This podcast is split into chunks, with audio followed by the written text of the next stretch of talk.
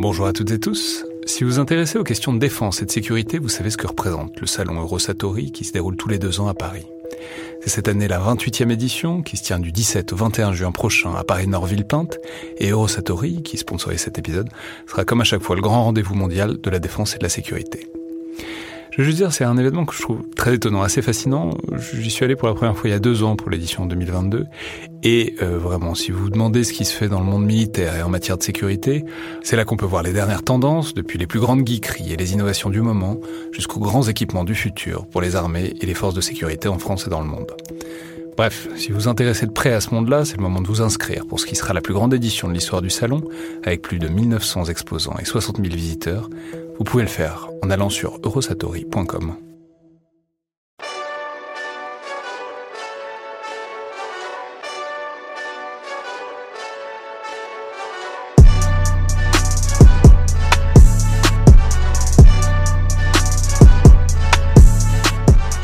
Bonjour à toutes et tous et bienvenue dans le Collimateur, le podcast de l'Institut de recherche stratégique de l'école militaire, l'IRSEM, consacré aux questions de défense et aux conflits armés. Je suis Alexandre Jublin et aujourd'hui pour parler de l'angle énergétique de la guerre en Ukraine, j'ai le plaisir de recevoir Angélique Pal, chercheuse énergie et matières premières à l'IRSEM. Donc bonjour Angélique, bienvenue à nouveau dans le collimateur. Bonjour Alexandre. Alors j'ai rappelé en effet que vous êtes déjà venu plusieurs fois dans le podcast pour nous parler d'énergie et de géostratégie à l'échelle mondiale, notamment une émission qui s'appelait euh, Énergie et puissance, qui se réécoute encore très bien, même s'il y a évidemment beaucoup à dire et à réactualiser à la lumière euh, de la guerre en Ukraine. Je, vais donc euh, juste en dire un mot pour dire que c'est évidemment un, peu un soubassement, une infrastructure au sens propre du conflit qui détermine beaucoup des marges de manœuvre, notamment européennes, puisqu'on voit depuis plus d'un mois maintenant euh, que les exportations russes d'hydrocarbures sont une des limites euh, des sanctions européennes, puisqu'on peut rappeler, signaler, pointer que les pays de l'Union européenne continuent à payer pas loin d'un milliard d'euros par jour euh, à la Russie en échange de ses matières premières. Je crois que le total est pas loin de 35 milliards d'euros à l'heure où on enregistre. Et en même temps, c'est aussi euh, un des leviers de pression de la Russie sur les pays européens pour limiter les sanctions, avec la menace de peut-être couper euh, les livraisons russes d'hydrocarbures, ce qui évidemment n'est pas très réjouissant en pleine vague de gel, euh, même si la Russie aurait évidemment beaucoup à y perdre également, et donc on est un peu dans une situation, alors je sais pas comment on pourrait la caractériser, mais peut-être de l'intimidation mutuelle ou du bluff, où les deux parties font planer le spectre de cette coupure, de cette interruption peut-être de, ces transactions, euh, sans que personne ne passe à l'acte pour autant. Donc, on voit que, en même temps, on est dans une situation radicalement différente d'il y a quelques mois, qui oblige à penser avec beaucoup d'urgence euh, les choix énergétiques qu'on fait et les marges de manœuvre stratégiques qui permettent. Et en même temps, c'est aussi une situation qui a beaucoup d'inertie, puisque dans le fond, pour l'instant, les grands flux et les grandes caractéristiques de la situation restent euh, relativement stables. On va évidemment revenir sur tout ça, sur ce que la situation implique et sur ce qu'il est possible de faire, mais j'aurais peut-être aimé commencer par euh, dresser comme d'habitude un petit tableau de la situation. Donc concrètement, Angélique Pal, à quel point est-ce que, on va commencer par l'Union Européenne, mais à quel point est-ce que les pays de l'Union Européenne euh, sont dépendants des hydrocarbures russes, et qui l'est le plus et qui l'est le moins? Alors, on est sur une dépendance, je dirais une interdépendance, pour reprendre euh, ce qui a été évoqué tout à l'heure, puisque la Russie, elle aussi, est assez dépendante finalement de la manne financière euh, qui est générée par, par ces exportations. Euh, pour donner des ordres de grandeur, en 2020, l'Union européenne, elle importe à peu près 330 millions de tonnes équivalent de pétrole et sur 385 de sa consommation. Et la Russie pèse là-dedans un gros tiers des, importations, des importations européennes. C'est l'Allemagne qui en importe le plus, devant euh, les Pays-Bas, mais qui sont un peu un, euh, disons, un faux importateur, puisqu'ils redistribuent largement derrière ce qu'ils importent. Euh, L'Italie et puis la France est un peu plus loin derrière dans le, disons, le palmarès des importateurs européens. Alors, on sait que bon, c'est un peu l'ambiguïté du terme hydrocarbure, c'est pétrole et gaz. Qu'est-ce que l'un pèse par rapport à l'autre concrètement? Euh, disons qu'en termes de dépendance, euh, la dépendance au gaz est plus importante que la dépendance au pétrole pour une raison euh, de structuration des marchés, qui est que eh le, marché pétrolier il est mondialisé, notamment en raison des infrastructures d'importation, c'est-à-dire qu'on importe plus par bateau que par, oléoduc, gazoduc, oléoduc. Alors que le marché gazier a un héritage plus régionalisé. On importe à travers des infrastructures, donc des gazoducs, euh, et sa mondialisation est plus récente, euh, avec la, la, généralisation du gaz naturel liquéfié. Donc en fait, le fait qu'on importe le pétrole par baril, ça fait qu'il peut venir d'à peu près n'importe où par, euh, enfin, par, enfin, par, par, bateau, quoi. Alors que le fait que le gaz passe par des tuyaux, ben, évidemment, ça ne peut passer que par les circuits où il y a des tuyaux déjà. Exactement.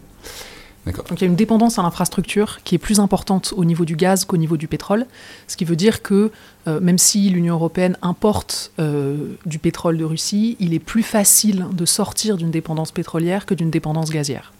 Et alors, il sert à quoi ce gaz russe dans l'Union européenne? C'est-à-dire, est-ce que c'est c'est bête, mais bon, l'interaction quotidienne qu'on a avec le gaz, c'est le gaz domestique euh, pour cuisiner, pour chauffer, etc. Est-ce que c'est ça, ou est-ce que c'est du gaz qui sert dans des centrales à gaz? Enfin, concrètement, il, arrive où Enfin, qu'est-ce qui devient ce gaz russe? Il sert à deux choses principalement. Il va servir à de la production d'électricité. Euh, il est notamment assez important dans la stratégie de transition énergétique comme énergie de backup euh, pour les énergies renouvelables. C'est-à-dire euh, lorsque eh bien, vous n'avez pas de vent ou pas de soleil, il vous faut des centrales de secours qui puissent, être, qui puissent être démarrées rapidement. Ce qu'on ne peut pas faire par exemple avec l'énergie nucléaire, ça prend du temps de démarrer une centrale nucléaire. Donc euh, pour l'instant, l'énergie la moins chère et la moins polluante euh, qui est utilisée pour euh, ces centrales de secours, eh bien, c'est plutôt le gaz. Donc il a une importance dans la stratégie de transition énergétique, ce qui est d'ailleurs largement mis en avant par les Russes, hein, qui considèrent que le gaz est une des énergies de la transition, c'est présent dans leur discours. Et il est utilisé aussi, bien sûr, comme énergie de chauffage. Alors, pas tellement en France, par exemple, parce que la France a, du fait de son parc nucléaire, beaucoup électrifié euh, sa consommation de chauffage, mais dans d'autres États, et notamment euh, dans la partie est de l'Union européenne, c'est largement utilisé comme une énergie de chauffage domestique alors oui, vous, l'avez dit, euh, le nucléaire donc euh, réduit forcément un peu la dépendance euh, de, la France, en tout cas pour la production, pour la production d'électricité. Et peut-être, est-ce que c'est si vrai que ça? Parce que, enfin, je, d'abord parce qu'il y a des coopérations aussi dans le domaine nucléaire entre la France et, la Russie. Je crois qu'il y a tout un tas de composants de nos centrales qui sont produites par Rosatom, qui est le, le géant russe du secteur. Donc disons dans quelle mesure, si on sort une seconde de la question des hydrocarbures, parce qu'on va y revenir, mais est-ce que euh, le nucléaire, c'est une énergie qui permet d'être vraiment souverain, ou est-ce que ça bon, tape aussi quelques limites euh, de ce point de vue-là? Si on est très, euh, si on est très réaliste, en fait, aucune énergie ne permet d'être réellement souverain. C'est-à-dire que que ce soit de l'importation d'hydrocarbures qui vont venir de zones de production qui ne sont pas localisées en France ou pas localisées en Europe, que ce soit la question nucléaire où on va importer à la fois du combustible, euh, et notamment, euh, il y a un certain nombre de centrales euh, qui sont de technologie russe encore dans l'Union européenne et qui vont importer du combustible qui est produit en Russie. que ce soit les énergies renouvelables où eh bien, il y a des matières premières qui vont demander de l'importation de certaines ressources comme le lithium, le cobalt, les terres rares, du sable, qui vont être importées d'ailleurs dans le monde. En fait, aucune énergie ne permet une souveraineté totale sur l'ensemble de la chaîne de production. Donc c'est des équilibres, euh, c'est un équilibre du mix qui doit être trouvé pour, euh, disons, garantir une forme de souveraineté. Mais l'indépendance totale, en fait, elle est illusoire dans le domaine énergétique. Bon, mais quand même, la menace principale, en tout cas, si vraiment ça va au clash, on en reparlera, mais dans quelle mesure c'est possible, c'est sur directement la fourniture d'hydrocarbures. C'est en tout cas là que le problème se pose en premier pour un certain nombre de pays européens. Oui. Alors, si on peut revenir peut-être une seconde en arrière, donc on est dans une situation nouvelle, la guerre en Ukraine, une guerre de haute intensité aux portes de l'Europe, évidemment, c'est radicalement nouveau. En même temps, ça n'est pas non plus totalement, la guerre en Ukraine dure euh, depuis 2014, même avant, il y avait déjà de nombreuses tensions entre euh, la Russie et l'Union européenne.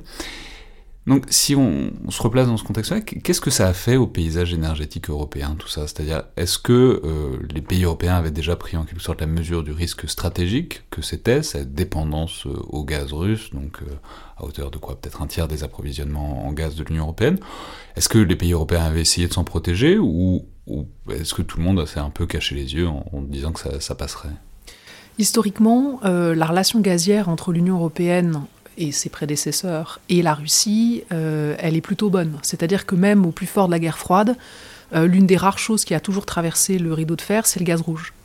Donc, euh, historiquement, il y a, disons, il y a, y a peu de pression politique et militaire réelle qui soit suivie des faits, disons, sur l'approvisionnement gazier en provenance de la Russie.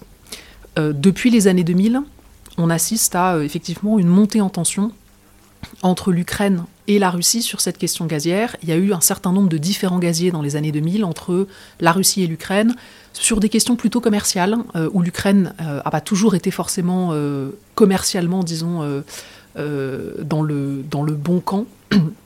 Avec des... Parce qu'ils voulaient avoir des prix très bas.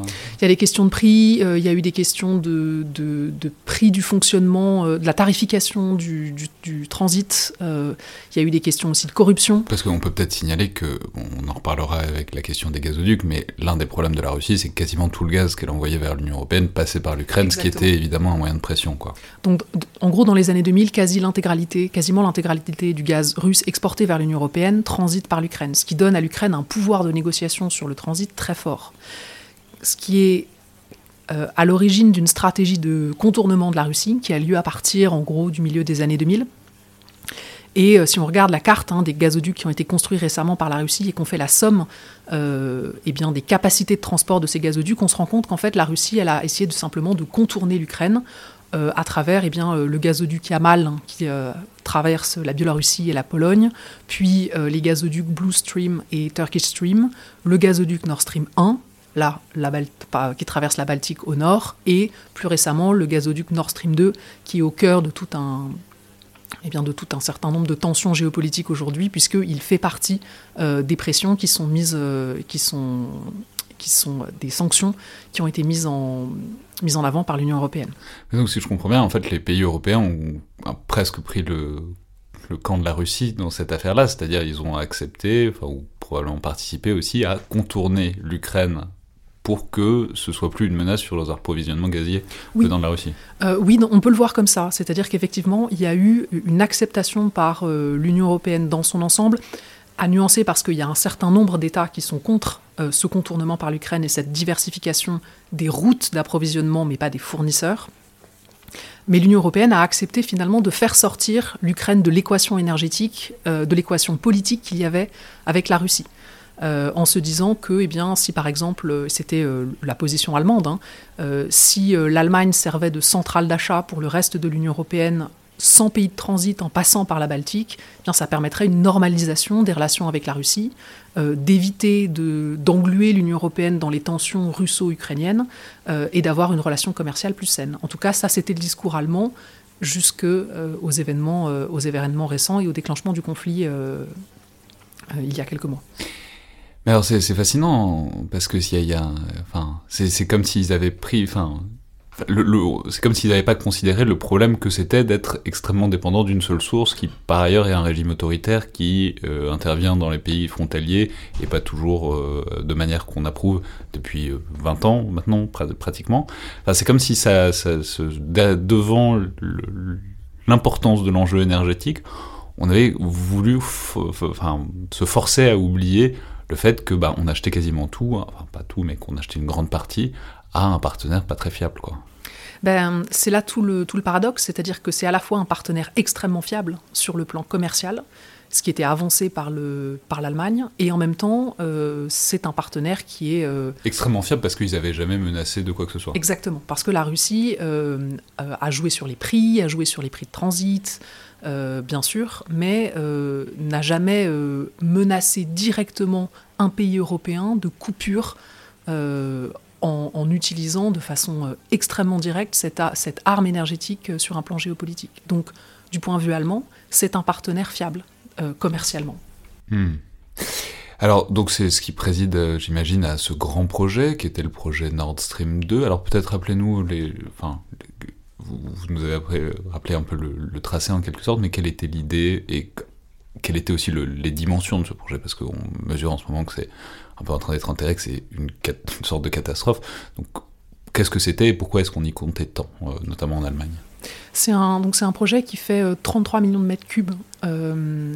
Euh, qui est dimensionné à peu près comme le premier gazoduc Nord Stream 1, qui suit à peu près le même tracé, c'est-à-dire qu'il part de Russie, il traverse la mer Baltique sans aucun pays de transit et il arrive directement en Allemagne. Et ça permettait de compléter le dispositif euh, de contournement de l'Ukraine. C'est-à-dire qu'avec la construction de ce gazoduc, eh bien, la Russie était quasiment en mesure de se passer complètement du réseau ukrainien pour approvisionner l'Union européenne en gaz. Donc c'était le, voilà, le dernier, euh, le, parachèvement de la stratégie de contournement russe. Euh, ça permettait à l'Allemagne de se positionner comme un hub d'achat, une centrale d'achat gazière pour l'ensemble de l'Union européenne en tout cas pour les pays, euh, euh, les pays d'Europe du Nord et en partie d'Europe de l'Est, puisqu'il y a quand même une partie du gaz qui arrive par le sud. mais euh, c'est, ça devait les gêner un peu d'ailleurs. Enfin, c'est-à-dire en quelques, enfin, je sais pas si je pense par exemple aux Pays-Bas, dont j'imagine qu'ils doivent dépendre un peu du gaz russe aussi. C'est un gazoduc qui les contournait et après pour aller en Allemagne, qui après leur leur envoyait le gaz qui venait juste d'à côté, quoi. Ça devait être un peu. Alors oui, eux ils sont, ils ont pas de branchement sur ce gazoduc-là. Euh, et donc ils, étaient, ils avaient une position euh, très mitigée sur la construction de ce gazoduc, euh, sans être aussi vocaux que la Pologne, qui, a pris la tête en fait en tant que chef de file de, des pays européens qui s'inscrivaient contre le gazoduc. ces États baltes notamment, et puis la Finlande aussi, étaient assez peu ravis de la construction de cette infrastructure qui donnait aussi l'occasion à la Russie de, euh, eh bien, de renforcer une présence militaire dans la Baltique pour protéger les infrastructures, euh, et donc qui, qui asseyait, disons, euh, une présence russe très importante dans la mer Baltique. Et c'est c'est un truc russe ou c'est un truc germano-russe? Enfin, je veux dire, c'est partenaire, enfin c'est un, un, projet euh, copiloté ou est-ce que c'est bon, c'est les Russes qui investissent et, euh, à la fin il y a juste les Allemands qui sont clients quoi? Non non, c'est un projet qui est copiloté euh, et qui rassemble des, des entreprises donc bien sûr russes mais aussi françaises, autrichiennes, néerlandaises et, et, britanniques. Hmm. Et Là, on, on, en est où maintenant? Est-ce que je, je, veux dire, parce qu'on sait que, on signe peut-être de l'importance qu'avait le projet, mais on sait que tout le monde a un peu hésité à le déclarer enterré tout de suite. Maintenant, euh, il semble qu'on soit un peu monté quand même en, intensité et en virulence. Mais est-ce qu'on sait si c'est définitivement fini, si c'est mis en pause, si, c'est, euh, si ça continue un petit peu, même si on ne le dit pas trop? Est-ce qu'on sait où ça en est quoi? Impossible à dire. C'est-à-dire que c'est gelé pour l'instant, mais l'infrastructure est construite. Donc euh, impossible de, dire euh, est-ce qu'elle va être euh, mise en service dans les prochaines années, est-ce que le projet va être complètement abandonné, est-ce qu'il va servir à faire transiter autre chose? par exemple, la question de l'hydrogène avait été évoquée à un moment. ça, c'est, c'est vraiment très très difficile à dire. Hmm. Alors, maintenant, si on essaye d'envisager ce qu'on peut faire, déjà, est-ce que c'est tout bête, mais si on garde le mix énergétique tel qu'il est maintenant, puisque manifestement ça se, ça se change pas comme ça quand même, est-ce qu'il y a des alternatives viables et à quel point euh, au gaz russe, euh, disons à l'heure actuelle? Sur le plan gazier, oui. Euh, il y en a, disons, quatre grandes, mais qui ont toutes des points forts et des points faibles. Il y a le gaz naturel liquéfié, euh, qui est une alternative qui est notamment par exemple poussée par le partenaire américain. Euh, Donc ça, le gaz naturel liquéfié, c'est on garde le gaz, le truc n'a pas changé, simplement on le compresse tellement que ça devient liquide et donc on peut le déplacer en baril désormais. Donc ça, ça, ça, devient un peu comme le pétrole en termes de facilité à remplacer. Euh, c'est ça. Ça coûte plus cher. que du gaz importé par gazoduc, ça vient de plus loin. c'est un marché mondialisé, donc il y a une compétition. par exemple, en ce moment, le gaz naturel liquéfié eh bien, euh, coûte beaucoup plus cher que euh, le gaz euh, russe de proximité qui arrive par gazoduc, notamment parce que eh bien, les pays d'Asie, d'Asie du Sud-Est notamment, en importent beaucoup. Donc voilà, il y a une compétition mondiale, hein, disons, pour l'accès à cette ressource. Alors que sinon, on est plutôt sur un marché régionalisé avec le gaz classique. Donc c'est oui, c'est une concurrence entre les acheteurs, donc ça a tendance à faire monter les prix vu que c'est un marché mondialisé. Et, euh, et ça, bah alors c'est tout bête, mais ça a l'air bien, enfin ça a l'air euh, commode. Est-ce que, enfin j'imagine que personne n'avait tellement anticipé la chose, mais est-ce qu'il y a des pays européens qui par exemple auraient fait des stocks, qui, euh, je sais pas, pourraient voir venir en quelque sorte, euh, qui, maintenant pourraient envisager avec une certaine sérénité une éventuelle coupure des choses, ou est-ce que bah personne n'a vu, a vu le coup? Ça a été la stratégie polonaise, notamment, qui a annoncé qu'elle allait sortir complètement des importations de gaz russe, qu'elle ne souhaitait pas renouveler ses contrats avec Gazprom, et qui a misé sur des infrastructures de gaz naturel liquéfié qu'elle importe notamment, par exemple, du Qatar ou des États-Unis, et qui, elle, s'est posée en chef de file des pays qui s'inscrivaient contre la dépendance au gaz russe et contre le projet Nord Stream 2 et qui proposaient une sorte de projet concurrent de celui de l'Allemagne en étant en se positionnant comme une centrale d'achat de gaz naturel liquéfié. Il y a c'est plus cher de combien? Enfin à peu près quoi. Non mais c'est difficile à dire, mais c'est quoi? Ça coûte deux fois plus cher, trois fois plus cher, dix fois plus cher? Est-ce que, Ou est-ce que c'est à la marge? Et c'est un chou Je veux dire, est-ce que si, on, si tout le monde se lançait sur le gaz, sur le gaz naturel liquéfié au lieu des gazoducs, est-ce que ça a obligé à totalement changer nos modes de consommation ou est-ce que c'est un coût qui s'ajuste, qu'on le sent un peu mais ça va encore? C'est compliqué parce que ça dépend des États. C'est-à-dire que par exemple, euh, euh, si on prend par exemple le cas des pays baltes, eh bien, euh, certains États ont réussi à faire baisser de 30% leur facture de gaz en important du gaz naturel liquéfié à travers un petit terminal qui a été construit il y a quelques années.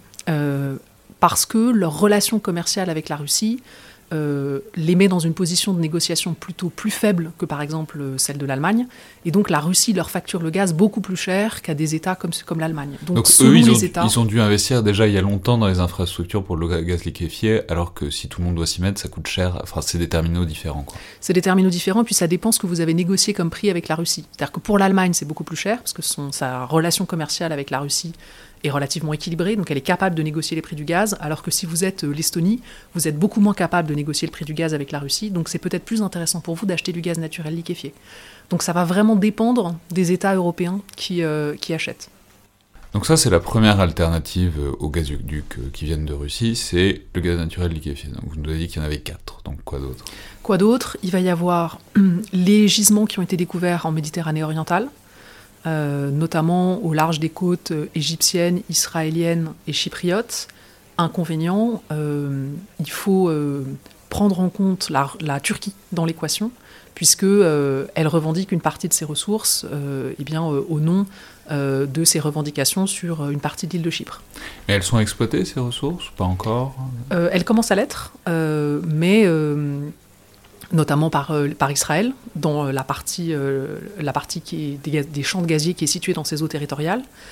la question c'est à qui ces ressources vont-elles être vendues?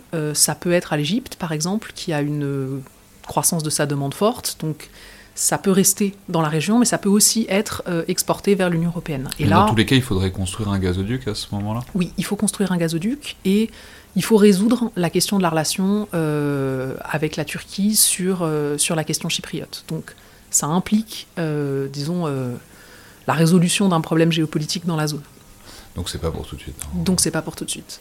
Troisième option, qui a été explorée au moment de, des accords sur le nucléaire iranien, eh bien c'est le gaz iranien. L'Iran partage avec le Qatar l'accès à l'un des plus grands champs, au plus grand champ euh, gazier du monde. Et là, euh, la France, par exemple, euh, l'une des entreprises françaises s'était positionnée sur l'exploitation de ces champs gaziers et avec la, avec la remise en place des sanctions sous la présidence Trump, eh bien, elle a vendu ses parts à la Chine.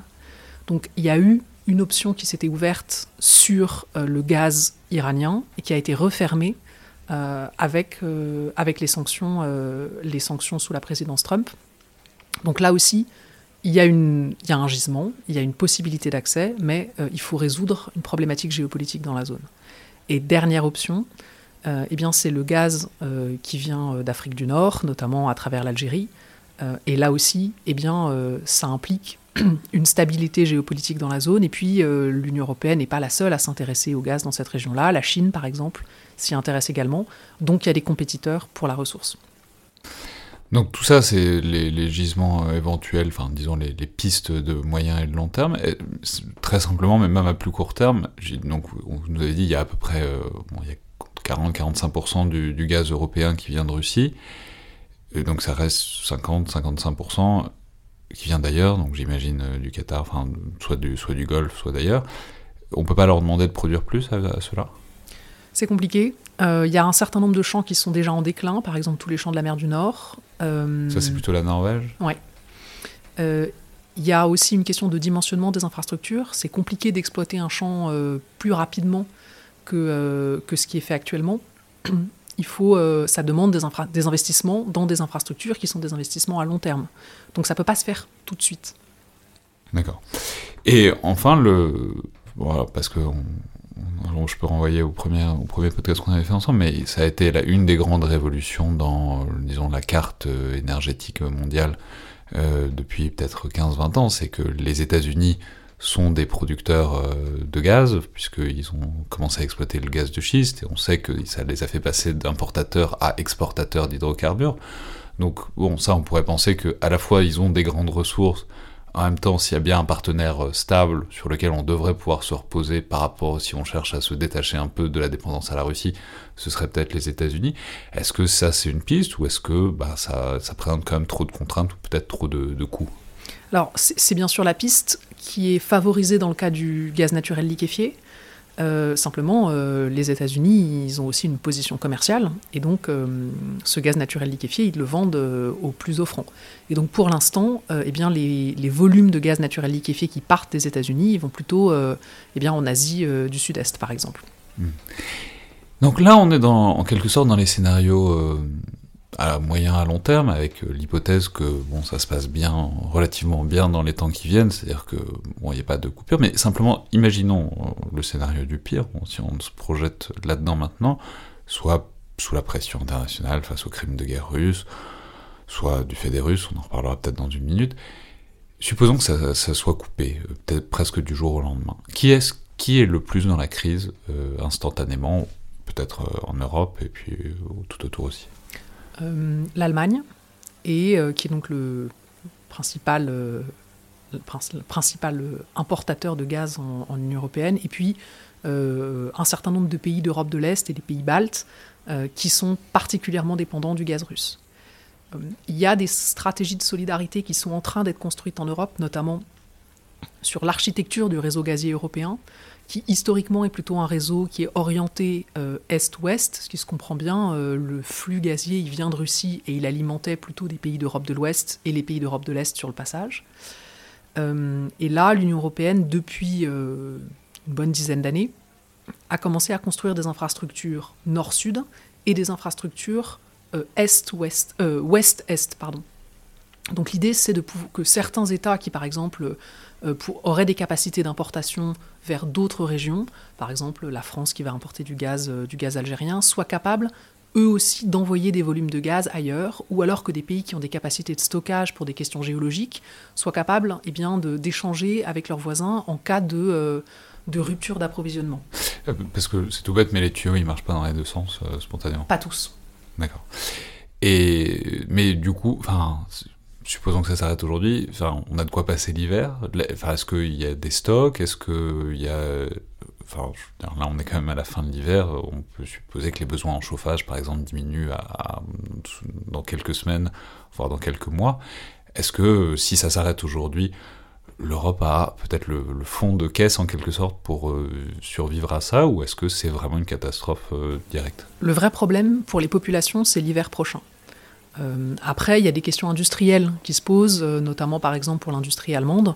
Euh, mais pour les particuliers, le vrai problème, la vraie problématique qu'on pose aujourd'hui, c'est la question de l'hiver prochain. Et d'ailleurs, c'est intéressant de voir que le gouvernement français, par exemple, est en train de monter une task force gazière pour penser la question de l'approvisionnement en gaz l'hiver prochain. si vous allez sur je crois que c'est le ministère de la Transition énergétique, mais je ne suis pas complètement sûr de l'affiliation. Il y a une task force gazière qui est en train d'être montée par le gouvernement pour penser euh, cet approvisionnement énergétique à horizon, euh, à horizon un an. Donc ça veut dire que voilà, il y a quelques mois en tout cas pour essayer de démêler le problème.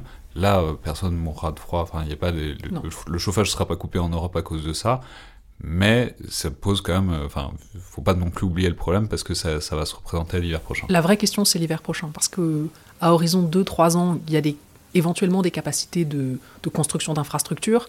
Par contre, pour l'hiver prochain, euh, c'est trop juste. Mais alors, juste, bon, même si c'est pas le danger principal immédiat, on, a vu que ça a été quand même une menace qui a été brandie par la Russie. Alors là, je l'ai dit un peu en introduction, un peu à mots couverts. C'est pas vraiment une menace qu'on sort directement, mais en tout cas, il y a des indications qu'on pourrait couper le robinet d'approvisionnement.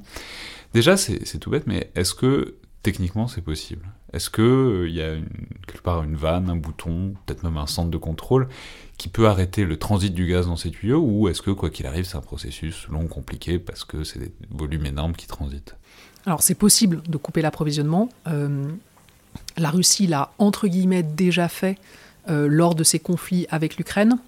Alors pas en coupant l'approvisionnement entièrement, mais en réduisant les volumes de gaz à destination de l'Ukraine et de l'Union européenne lors de ces conflits gaziers. Donc c'est possible, mais par contre c'est extrêmement coûteux techniquement parce que une fois que vous avez, disons, appuyé sur le bouton off, c'est long techniquement de redémarrer. Donc c'est long à la fois en termes, de, euh, en termes de transit gazier, puisque pour que les tuyaux fonctionnent, il faut qu'il y ait une certaine pression qui soit maintenue dans le système gazier. À partir du moment où vous passez en dessous de cette pression, le système s'arrête. Et euh, ça demande aussi de gérer euh, la production gazière au niveau des champs gaziers. Et là, c'est pareil, à partir du moment où vous avez éteint les systèmes d'exploitation, c'est long de les redémarrer. Par exemple, la Russie a dû euh, baisser sa production au moment de la crise du Covid, puisque la demande était plus faible, et ça lui a pris beaucoup de temps euh, de redémarrer ses volumes de production pour faire face à la demande euh, qui est remontée en flèche lorsque eh les restrictions ont été, ont été, les différentes restrictions économiques ont été levées. Mais c'est tout bête, mais est-ce qu'on pourrait pas imaginer que, en attendant ou en prévision d'une éventuelle coupure, tout le monde fasse des, fasse des stocks, par exemple, que là, les pays européens soient en train de récupérer encore tout le gaz russe qu'ils puissent et qu'ils essayent de le liquéfier ou de le stocker, ou je sais pas comment comment c'est possible, et inversement que la Russie, s'ils n'arrivent plus à le vendre, ils se mettent à le stocker sous forme de gaz liquéfié, ou est-ce que, ben non, le gaz, ça doit circuler par les tuyaux, euh, en tout cas tel qu'il est produit, et c'est pas, c'est pas vraiment une alternative euh, viable Alors, il y a, de toute façon des stocks de gaz euh, qui sont des stocks contractuels, entre guillemets, en cas de problème technique, qui, qui, doivent permettre de pallier une défaillance de l'infrastructure, par exemple. donc, il y a des stocks qui existent, ils ne sont pas au plus haut. Euh, puisque euh, l'Union européenne a un peu puisé dedans, notamment pour faire face à la, relance de sa consommation après la crise du Covid. Euh, donc, donc les stocks sont voilà sont pas au plus haut en ce moment. il n'empêche que ça, en cas d'interruption, ça doit permettre de voir venir jusqu'au moins l'hiver prochain. donc, mais on n'a pas de stock pour faire face à une crise qui durerait deux ans, trois ans, par exemple. Hmm. Alors, si on continue d'explorer ce scénario un peu du maximaliste, euh, parce que c'est l'autre versant de la chose. Là, on a bien vu pourquoi c'était problématique pour nous, puis j'imagine qu'il n'y a pas que pour nous, que pour aussi d'autres pays non européens, ce serait, ce serait problématique si jamais la Russie venait à couper en quelque sorte cet, cet approvisionnement. Mais si on explore la chose du côté, euh, du côté russe, à, quel point, c'est-à-dire à quel point est-ce que tout ça est soutenable, ce qui implique que vous nous expliquiez peut-être un peu comment fonctionne l'écosystème euh, énergétique euh, russe, parce que je veux dire, certes, c'est de l'argent et c'est même des sommes importantes qui rentrent en Russie, on a dit à peu près un milliard d'euros par jour, mais c'est pour Gazprom, qui est une entreprise privée, même si c'est avec capitaux d'État, donc spontanément, on a un peu de mal à comprendre en quoi et comment c'est l'espèce de perfusion économique, de ballon d'air euh, monétaire, de liquidité qu'on décrit parfois. Euh, pour la Russie, si on devait prendre une, comparaison, euh, c'est quasiment utilisé un peu comme un système de sécurité sociale, au sens où Gazprom, qui est une entreprise d'État, ne fait quasiment aucune marge sur son marché intérieur. Euh, elle est contrainte par l'État russe de fournir à l'ensemble de la population euh, une énergie euh, à, bas coût, donc d'investir dans des infrastructures qui ne sont pas forcément rentables économiquement et de pratiquer des prix qui ne le sont pas non plus. Donc le seul moyen que Gazprom a d'investir dans ces infrastructures, notamment internes, d'explorer de nouveaux champs, d'investir dans de la RD par exemple, ça va être de vendre à l'extérieur, puisque sa seule source de revenus réels, va être ce qu'elle vend notamment à l'Union européenne. Donc si vous arrêtez de mettre Gazprom sous perfusion de capitaux européens, eh bien euh, ça devient extrêmement compliqué pour l'entreprise de continuer à assurer cette mission de service public qui est de fournir une énergie peu chère euh, et abordable pour l'ensemble de la population russe et d'entretenir le réseau gazier russe. Donc il y a pas forcément à très court terme, mais à moyen terme, il y a un vrai enjeu pour la population russe à ce que euh, cette manne financière continue d'arriver chez Gazprom. Hmm. Bon, c'est pas c'est pas des valises. Non, mais parce que souvent c'est comme ça. C'est on envoie tous les jours de l'argent à la Russie qui se sert de cet argent pour faire la guerre. C'est pas exactement aussi direct que ça. C'est simplement cet argent permet de soutenir, de maintenir une sorte de système euh, à peu près stable qui bon, permet la guerre d'une certaine manière, mais c'est pas directement des transferts de fonds qui euh, partent dans des, dans des chars d'assaut. Non, non. Non, mais euh, disons que ça, ça conditionne aussi une stabilité sociale russe, parce que si demain les prix de l'énergie s'envolent, pour le coup, c'est la population russe en première ligne qui, qui en, paye les, en paye les conséquences. Mais alors, puisque on mesure que c'est important et c'est une sorte de soupape de sécurité pour euh, le système russe, est-ce qu'ils ont été euh, tentés de diversifier eux-mêmes alors leur, pays d'exportation, c'est-à-dire puisque si, c'est plus pour l'Europe, est-ce qu'ils peuvent redéployer ce gaz vers d'autres pays? L'Europe n'est pas le seul euh, importateur de gaz au monde, donc est-ce qu'ils peuvent essayer de le vendre à d'autres pays qui en auraient besoin et qui, quitte à casser un peu les prix en quelque sorte? Oui, ils ont deux stratégies. Euh, la première, c'est euh, de se mettre sur le marché du gaz naturel liquéfié. Donc il y a eu des, investissements en infrastructures très importants dans la péninsule de Yamal notamment, avec des terminaux de, euh, d'exportation.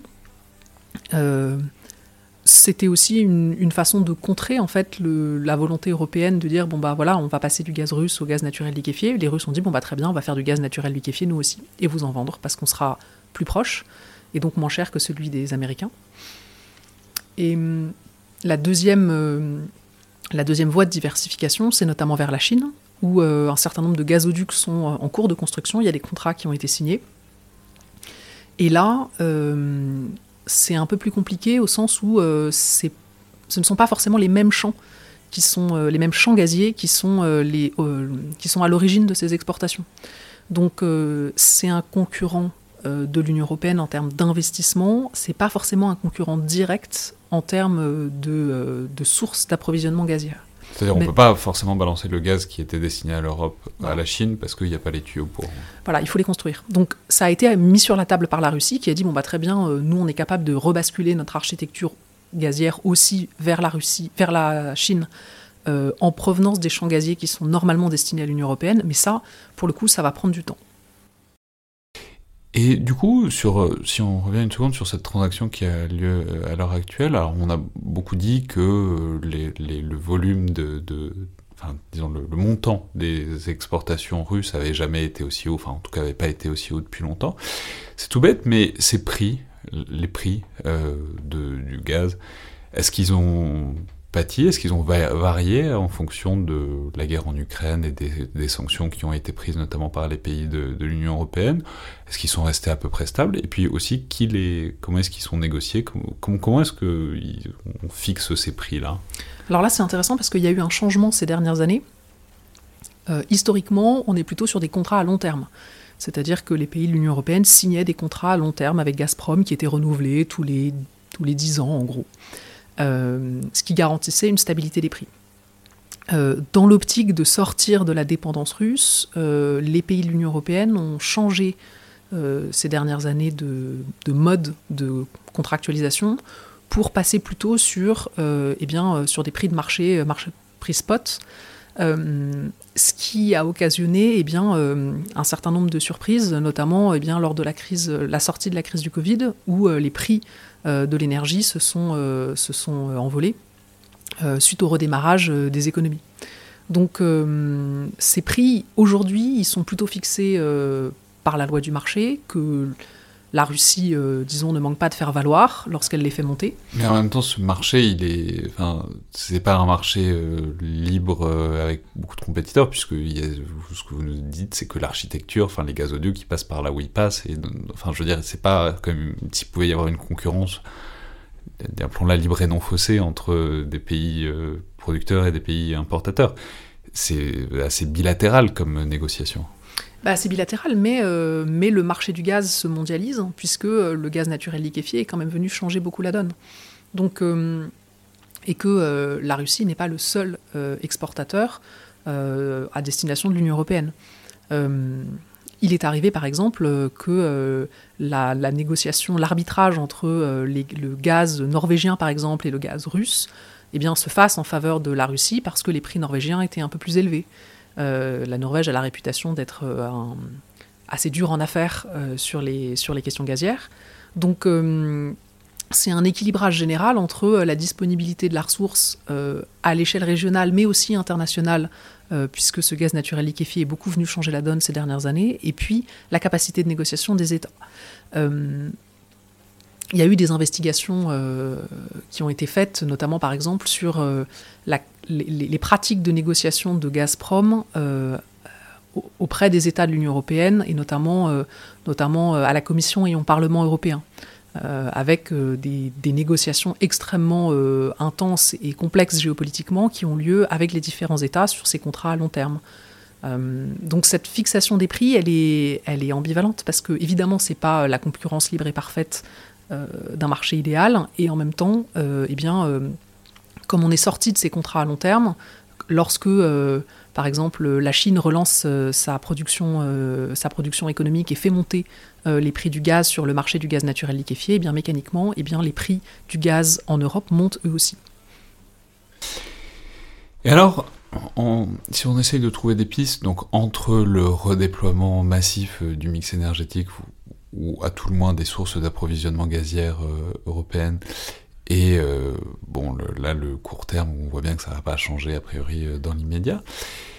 Si on prend un acteur qui est l'Union européenne, euh, qui a depuis une dizaine d'années maintenant, depuis le traité de Lisbonne en 2009, une compétence énergétique euh, propre, disons, quelles sont les pistes que l'Union européenne, en tant qu'Union européenne, peut euh, prendre en charge, puisque bah, on a bien vu que quand il s'agit, s'il s'agit d'une question souveraine des États souverains, bah, il y a quand même des dissensions, puisque clairement l'Allemagne est moins motivée que les autres, pour des raisons qu'on comprend bien, à se détacher de la Russie rapidement euh, sur, des, sur les questions gazières.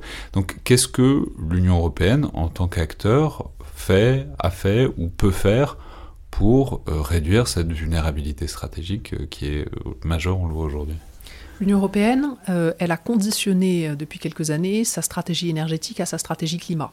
C'est-à-dire l'objectif actuel de l'Union européenne, c'est la neutralité carbone à horizon 2050. Donc ça, ça implique de toute façon une réduction de la dépendance euh, aux hydrocarbures et donc aux, hydrocarbures russes. Donc elle soutient le déploiement d'énergies renouvelables en Europe euh, de façon euh, très et de plus en plus intensive et elle fixe des normes de, pour atteindre ces objectifs de transition vers des énergies renouvelables. Donc c'est son principal mode d'action parce que le problème de ce traité de Lisbonne, c'est l'ambivalence entre euh, eh bien, la capacité d'action européenne, euh, la, la compétence européenne à construire une stratégie énergétique commune et en même temps l'affirmation dans le même traité euh, des États à conserver une souveraineté sur leur mix énergétique, ce qui a permis par exemple à l'Allemagne de sortir du nucléaire sans consulter ses voisins. Euh, donc la position européenne, elle est un peu ambivalente. Elle ne peut pas contraindre euh, les États euh, à adopter des mesures immédiates sur la question, la question du gaz russe. Par contre, elle fixe des objectifs de long terme qui, de facto, font sortir, s'ils sont atteints, eh bien, les États européens de cette dépendance directe au gaz russe. Par contre, ça ouvre d'autres dépendances, comme on le disait tout à l'heure, vers eh bien, par exemple euh, des terres rares chinoises, euh, du euh, lithium d'Amérique latine, ou d'autres régions de production, de ressources dont on a besoin pour construire ces énergies renouvelables. Donc ça peut être l'acteur de la substitution à moyen terme, mais c'est pas un acteur de court terme, ni pour peser dans la relation avec la Russie, ni pour unifier les politiques des États. C'est voilà, c'est la structure plus que plus que disons l'ajustement en temps réel face à la situation stratégique. Enfin, j'ai signalé aussi que vous venez justement sur cette question de contribuer à un, ouvrage collectif qui s'appelle euh, Dans l'urgence climatique, qui vient de paraître chez Folio il y a, quelques semaines, qui visait justement à poser un peu cette question des acteurs, de, de à quel niveau est-ce qu'on gère ces questions énergétiques, ces questions de transition écologique, de transition énergétique, euh, dans le contexte de la campagne électorale, évidemment, c'est le sujet des semaines dans lesquelles on est. Et vous avez donc rédigé dedans tout un chapitre sur la partie stratégique, de l'autonomie euh, énergétique et de la manière dont l'échelon des États est confronté à la question de la transition énergétique. Donc simplement, est-ce que vous pourriez dire un mot peut-être du projet, de l'idée qu'il y avait euh, derrière l'ouvrage?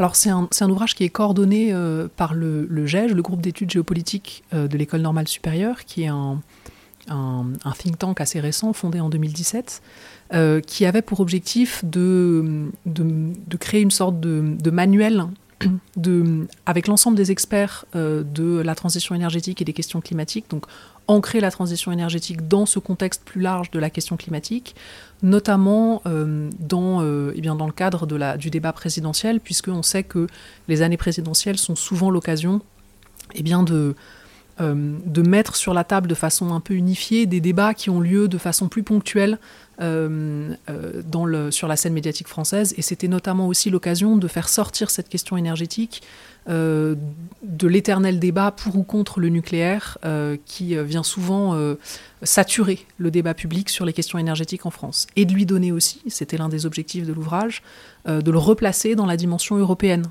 puisqu'on vient d'en discuter.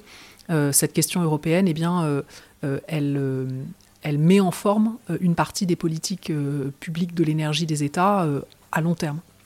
Donc l'objectif de l'ouvrage, c'était voilà, d'avoir une sorte de synthèse de ces débats sur l'énergie dans le cadre du changement climatique qui soit accessible à la fois à des experts et en même temps un, un, lecteur moins, moins familier de ces questions, mais qui souhaiterait en avoir une vision globale.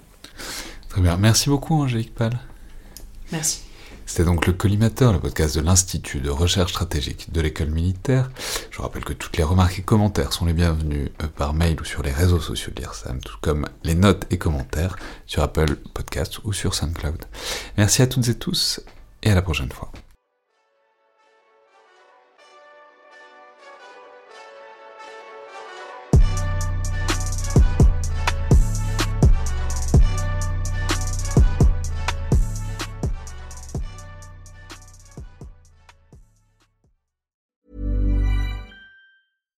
Deserves the best, and there's no better place to shop for Mother's Day than Whole Foods Market. They're your destination for unbeatable savings, from premium gifts to show-stopping flowers and irresistible desserts. Start by saving 33% with Prime on all body care and candles. Then get a 15-stem bunch of tulips for just $9.99 each with Prime. Round out Mom's menu with festive rosé, irresistible berry chantilly cake, and more special treats. Come celebrate Mother's Day at Whole Foods Market.